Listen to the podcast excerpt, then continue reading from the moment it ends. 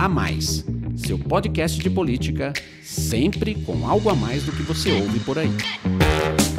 Olá, eu sou Paulo de Lira, da FSB Comunicação, e está no ar mais um episódio do seu podcast A Mais, o podcast de política, sempre com algo a mais. Nessa semana, o assunto que vamos debater é a abertura das atividades comerciais em todo o país e como estão os níveis de contaminação da pandemia de coronavírus. Nas últimas semanas, nós vimos uma série de movimentos de abertura e fechamento de estabelecimentos comerciais em todo o país.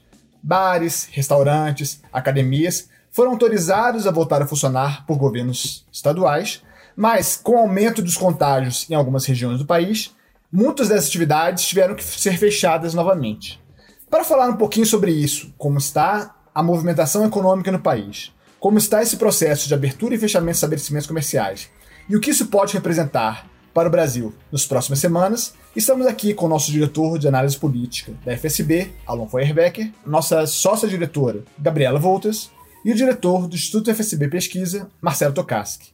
Olá a todos, como vocês estão? Tudo bem? Olá, Paulo, tudo bem? Marcelo, Gabriela. Tá tudo ótimo. Obrigada, Paulo. Tudo bem. Alon, você acha que de fato é o momento para nós virarmos essa chave de um período de isolamento social para um período de retomada das atividades normais? Ô Paulo, não é nem a questão de, de saber o que eu acho ou deixo de achar, o que as pessoas acham ou deixam de achar. É uma coisa que está acontecendo na prática. Já é um fato da vida. Inclusive, na minha opinião, os governos até disfarçam um pouco, é, estabelecem medidas, é, elaboram decretos e dizem que estão no comando da situação, mas na verdade os governos estão correndo atrás é, do, dos fatos da vida. Porque é impossível você segurar uma quarentena, um lockdown por quatro, cinco meses. Isso não é, não é uma coisa que acontece só aqui no Brasil. Você vê em diversos países onde houve quarentenas rígidas e houve abertura, agora você tem uma, uma nova onda de casos de contaminação pelo novo coronavírus e as pessoas resistem a novos fechamentos. Então, eu diria para você que não é mais um debate sobre o se, é um debate sobre o como. Talvez a gente devesse eh, se concentrar mais na discussão de como fazer essa reabertura de uma maneira programada, organizada e mais segura, porque de fato é o que está acontecendo. Paulo, eu queria complementar em cima do que o Alon está falando. Eu acho que o que o, no caso brasileiro especificamente, eu acho que é um caso muito parecido com o caso americano. Né? A gente tem situações da pandemia muito diferentes, né? A gente tem regiões como a cidade de São Paulo, o estado do Rio de Janeiro, onde a curva é claramente descendente e, e, medidas de flexibilização, de reabertura hoje fazem muito sentido.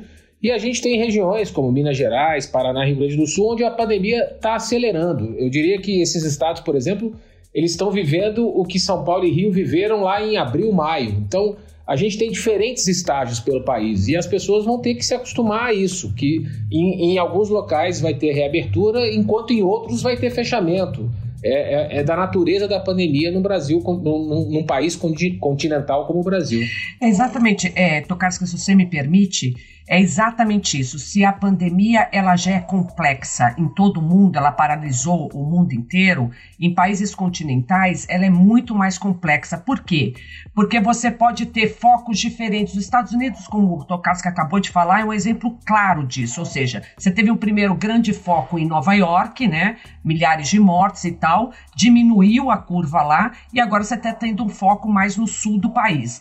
Aqui no Brasil não está acontecendo um, um, fator semelhante, né? O Brasil está no platô desde o início de junho, mas é um platô alto, de mil mortes por dia. Até vou usar uma expressão do Alon, né? Que eu acho muito boa. A gente não está no platô, a gente está no planalto, né? Porque mil mortes por dia é, não é considerado é, é, algo, um patamar bom mas é um patamar, ou seja, pela primeira vez a gente chegou num platô, antes a gente estava sempre subindo, né? E aí o que, que aconteceu aqui? Você teve um foco muito grande nas duas principais cidades do país, que é São Paulo e Rio de Janeiro, né? Nessas cidades, como o Tocasca acabou de falar, você está tendo uma queda no número de mortes diárias, mas você está com outros estados que começam a ter um aumento. Então, é, é falar do Brasil é, é, não dá para falar como país como um todo. Você vai ter que falar de como estão os diferentes focos ao longo do, do, dos meses. Mas isso não pode gerar uma, uma, uma, questão esquizofrênica, alguns estados já melhorando, outros estados ainda em alta, e se você retomar a atividade econômica, daqui a pouco as pessoas também vão estar circulando pelo país, isso não vai prolongar esse período de contaminação, na opinião de vocês? O que eu estou falando sempre é que durante muito tempo, não só o Brasil como o mundo, você já viu isso acontecer na Alemanha, na Coreia do Sul, mas o Brasil, por ser continental, vai ser. Isso pode ser mais frequente, que a gente vai estar tá sempre dando é, é, um passo para frente, dois passos para trás, um passo para frente, dois passos para trás. O Brasil vai ter que se acostumar a estar tá abrindo em alguma região. Não vou falar estado porque é muito é muito fechado, né? O vírus ele não é, ele não fica concentrado, ele, ele não respeita esse tipo de limite, né? Mas você vai ter focos em alguma região região e na outra já vai estar tá mais fraco. Então você vai estar tá, com abertura de um lado e fechamento do outro. Agora, tem uma notícia que é importante. Como o primeiro foco foram nas duas cidades com maior população do Brasil, já teve um impacto grande. Então, mesmo o foco nas outras não deve ser tão grande como nessa primeira, pelo simples fato de que essas duas cidades concentram a maioria, são as duas cidades com maior população no Brasil. Só destacar que essa, essa coisa que a Gabriela falou, da importância de você ter uma ação coordenada, em alguns lugares abre, em outros lugares fecha. É, Para isso você precisaria ter de fato uma liderança é, operacional nacional, né? do enfrentamento da pandemia, que é uma coisa que nós não temos no Brasil por causa da, da forte disputa política que existe entre o governo federal e os estados. Então, aqui, é, de fato, o enfrentamento da pandemia está sendo bastante descentralizado e talvez a gente pague um preço por isso. Isso que eu ia te perguntar, Alon, porque, como você bem lembrou, desde o início você tinha essa disputa entre os governos estaduais e o governo federal. Agora que vocês estão colocando, é que além dessa disputa, você vai ter disputa do governo federal com governos estaduais que estão conseguindo abrir e estão melhores condições para combater eventuais recaídas, e outros governos estaduais que ainda estão enfrentando situações é de dificuldade. Vai virar uma espiral de crise política constante, na opinião de vocês? Não, não, não, não acho que vai ser uma espiral de crise política. Na minha opinião, a gente vai mais ou menos do jeito que está indo. Qual é, a, qual é o problema? O problema é que o número de mortes ele é crescente. Daqui a pouco nós vamos provavelmente, infelizmente, né, se nada de diferente acontecer, nós devemos atingir aí as 100 mil mortes. E isso vai gerando, é, além do problema em si, que é um problema gravíssimo, isso vai gerando também dificuldades políticas, tanto no plano federal quanto nos estados. O nosso grande problema, e isso está, na minha opinião, provado é, nos Estados Unidos e no Brasil, que são os dois países que enfrentam a pandemia é, numa situação de maior conflito político interno, o nosso grande problema é nossa incapacidade de ter uma ação coordenada nacional exatamente por causa desse conflito político interno. Que eu não acho que vai piorar, mas também não acho que vai melhorar. Na minha opinião, ele vai permanecer do jeito que está e, e, e, com consequências graves, infelizmente. E Marcelo, é, a gente viu no início lá da, da pandemia as primeiras pesquisas feitas pelo próprio Instituto que mostravam apoio da população ao isolamento social. Nas últimas semanas, com esse processo de abertura, a gente viu uma ânsia das pessoas fazendo fila em, em supermercados, é, fazendo filas em academias, em bares, restaurantes, algumas polêmicas em algumas cidades, pessoas se aglomerando sem máscara, enfim. Você acha que as pessoas cansaram do isolamento social? Já tem alguns levantamentos que possam mostrar que esse apoio às medidas mais restritivas diminuiu? Olha, Paulo, eu acho que são duas coisas aí, né? Um copo um pouco um copo cheio e ao mesmo tempo meio cheio e meio vazio, né? Enfim, a gente, de fato, tem, tem vários é, apontamentos mostrando que as pessoas estão cansadas, né? Enfim, em alguns locais, três, quatro meses aí de, de distanciamento social, de isolamento social. Em alguns locais, a gente chegou a ter é, alguns momentos aí de lockdown. Mas quando a gente olha para dados sobre questões aí de reabertura, né, de comércio, etc., a gente ainda vê que as pessoas, em relação a algumas coisas, estão mais ou menos divididas e em outras coisas elas se dizem até contrárias. Né? O pano de fundo é que existe uma aprovação das pessoas em relação às medidas de isolamento de maneira geral. Né? Como as medidas serviram aí, está mais do que provado, né, para retardar a procura é, pelo sistema de saúde. Isso fez com que o, o, os estados todos tivessem mais tempo de se preparar para enfrentar né, a, a, a pandemia a gente vê que as pessoas ainda aprovam muito isso. A gente acabou de fazer uma pesquisa, por exemplo, em que a maioria das pessoas é contrária à reabertura de shoppings, de academias, de salão, salões de beleza, de bares e restaurantes e principalmente de escolas. A única coisa que divide um pouco as pessoas é a reabertura do comércio de rua, em que 49% aprovam, mas 47% reprovam a, a, reabertura do comércio de rua. Acho que reflete um pouco daquele, daquela minha primeira fala ali, quando eu coloquei, né? Enfim, o Brasil é muito diferente. A gente tem momentos da pandemia distintos entre os estados e as regiões do país. Então você tem lá, por exemplo, a, a, imagem que você falou aí dos bares do Leblon no Rio de Janeiro, né? O Rio de Janeiro está mais tempo enfrentando a pandemia, hoje apresenta números que trazem de alguma maneira mais conforto para as pessoas, porque o número de mortes está caindo de maneira acelerada, e isso de alguma forma pode fazer com que as pessoas fiquem mais alvoroçadas ali para sair de casa, etc.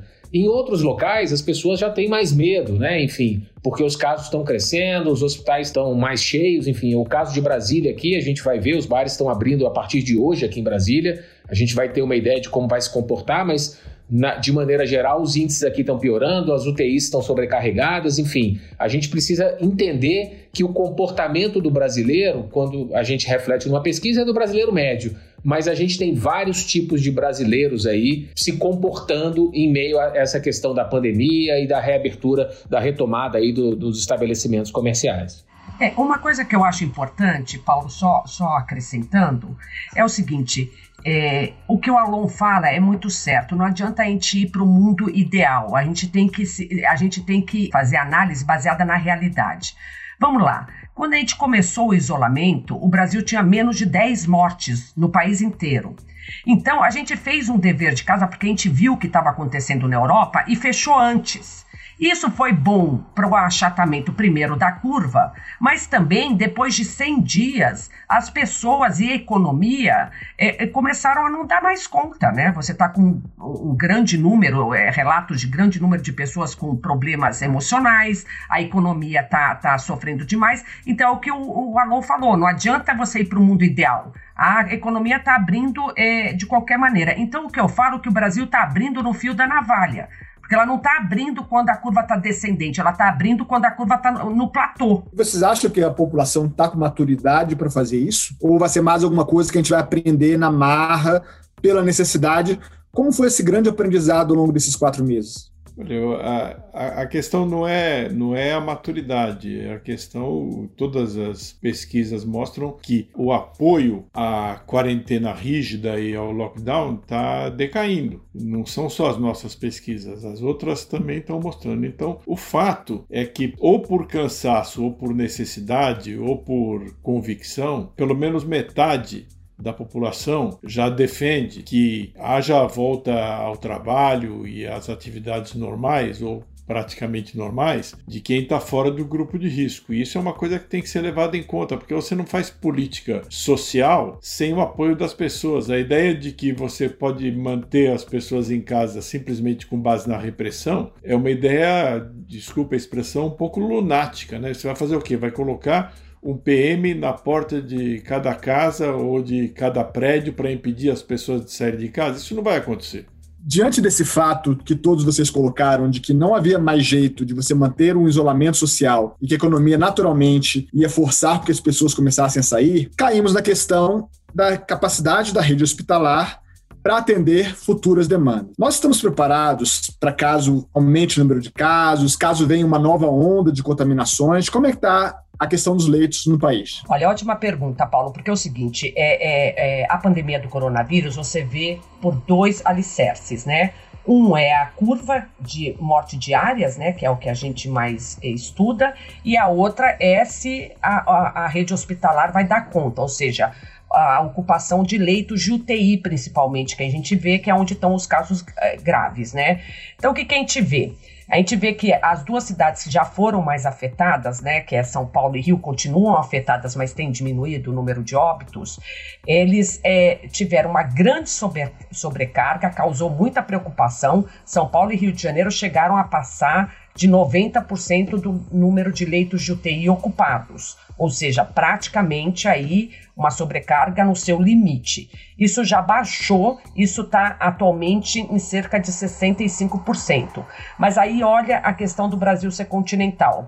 Já tem outras seis capitais de estados, né, que estão com sobrecarga, ou seja, com a, a ocupação de leitos de UTI superior a 90% que são Rio Grande do Norte, o Acre, Paraná, Mato Grosso, Minas Gerais e Santa Catarina. Então, isso que eu estou falando, o Brasil, durante algum tempo, pelo menos, vai passar por isso, melhorando em alguns lugares e piorando nos outros. Então, agora, quem tem que aguentar a sobrecarga e tomar medidas para que não haja colapso na saúde são essas seis capitais desses seis estados. São estados que têm condição de fazer isso, porque, em tese, Rio e São Paulo teriam uma estrutura melhor, né?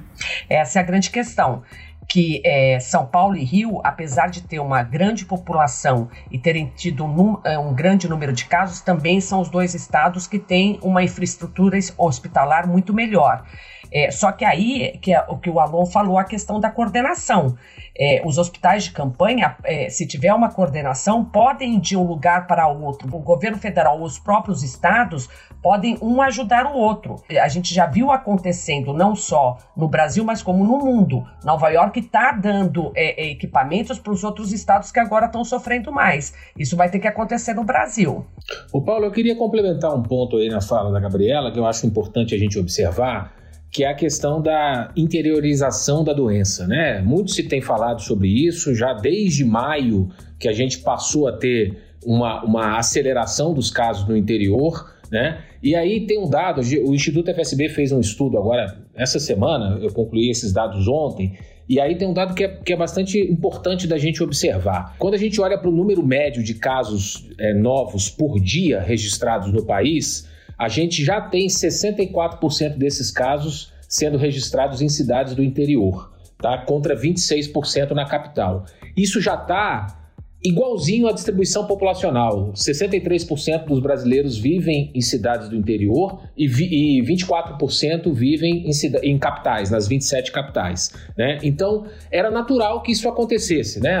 Quase dois terços da população vive em municípios, vivem né, em municípios pequenos. Agora, no caso dos óbitos, a gente também tem um crescimento no interior, mas essa proporção ainda não foi atingida. A gente tem hoje, de cada desses mil e poucos óbitos que ocorrem em média no Brasil por dia, 50% ocorrem em municípios do interior e 36% nas, nas 27 capitais. Isso já foi o inverso, né? A doença chegou por São Paulo e ela se alastrou primeiro nos grandes centros urbanos. E aí eu estou falando isso porque acho que isso faz um link direto com a sua pergunta para a Gabriela, que é a questão dos leitos de UTI, principalmente nessas cidades, né? É natural que os, que os grandes centros sejam melhor preparados, o próprio SUS está mais presente, né? Ele não tem como tá, são mais de 5.500 municípios, mas a gente precisa ver como é que vai ser lidada, gerenciada essa questão aí dos leitos de UTI no país inteiro, porque a doença está chegando nos municípios menores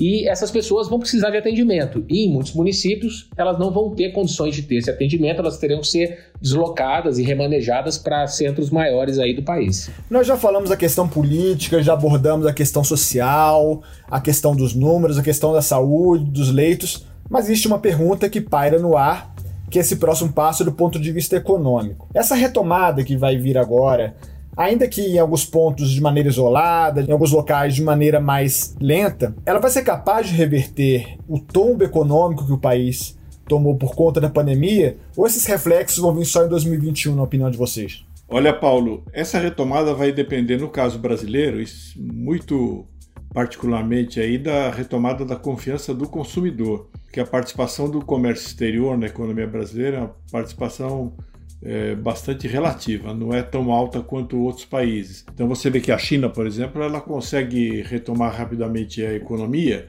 Ela tem um amplo mercado interno, mas também as exportações elas jogam um peso muito importante na estrutura econômica daquele país. No nosso caso, a gente depende muito do mercado interno. E aí vai depender da confiança do consumidor. O que a gente tem visto, por exemplo, quem tem ido aos shoppings, mesmo os shoppings reabrindo, o movimento deles está bem mais fraco do que, do que era antes da pandemia. E não é apenas o movimento, é o movimento e o consumo, né? Porque não basta a pessoa ir ao shopping, ela tem que ir lá e comprar. Então, é, esse movimento está um pouco mais fraco.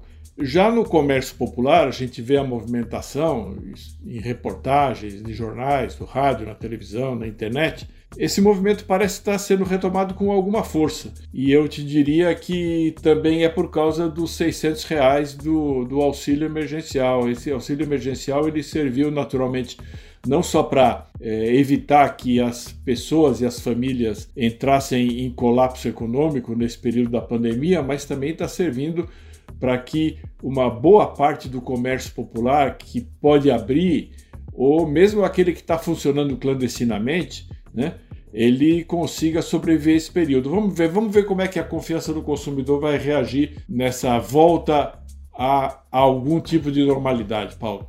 É, eu concordo com o Alon. É, eu acho que a gente tem, inclusive, diferenças, é, diferentes confianças do consumidor, né? A gente tem o consumidor de mais baixa renda, que, obviamente, ele tem menos espaço no orçamento, então ele quase gasta tudo que ele ganha. Se ele está ganhando menos, ele retrai o seu consumo. Mas se ele, à medida que ele volta a ganhar, se ele retoma o emprego, o informal que começa a poder voltar a trabalhar, ou a pessoa que recebe o auxílio emergencial, a tendência é que esse dinheiro vá todo de novo para o consumo que ele já tinha, porque ele usa o dinheiro para comprar comida, para pagar o aluguel, enfim, para sobreviver ali no seu dia a dia. E agora a gente tem a outra parte do consumidor, que é o consumidor que tem um pouco mais de folga, que pode comprar inclusive bens de consumo de valor de maior valor agregado. Esse consumidor, as pesquisas indicam que ele ainda está bastante cauteloso, né?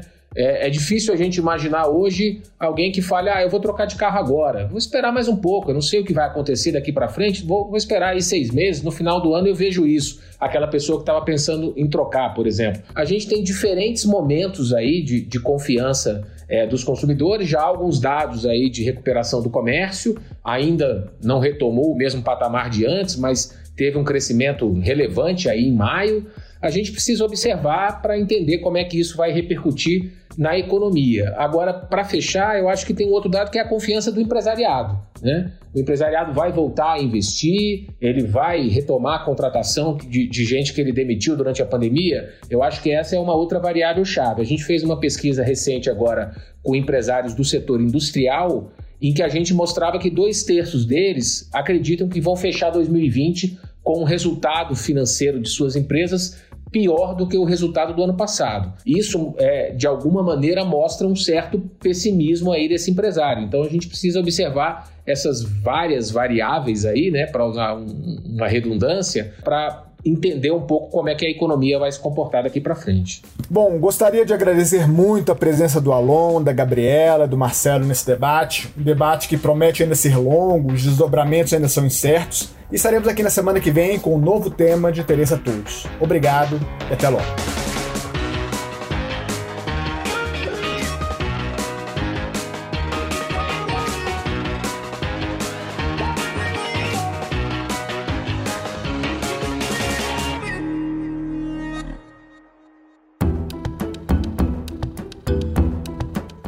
Edição Guilherme Baldi. Esse podcast faz parte da plataforma Bússola, um produto do grupo FSB.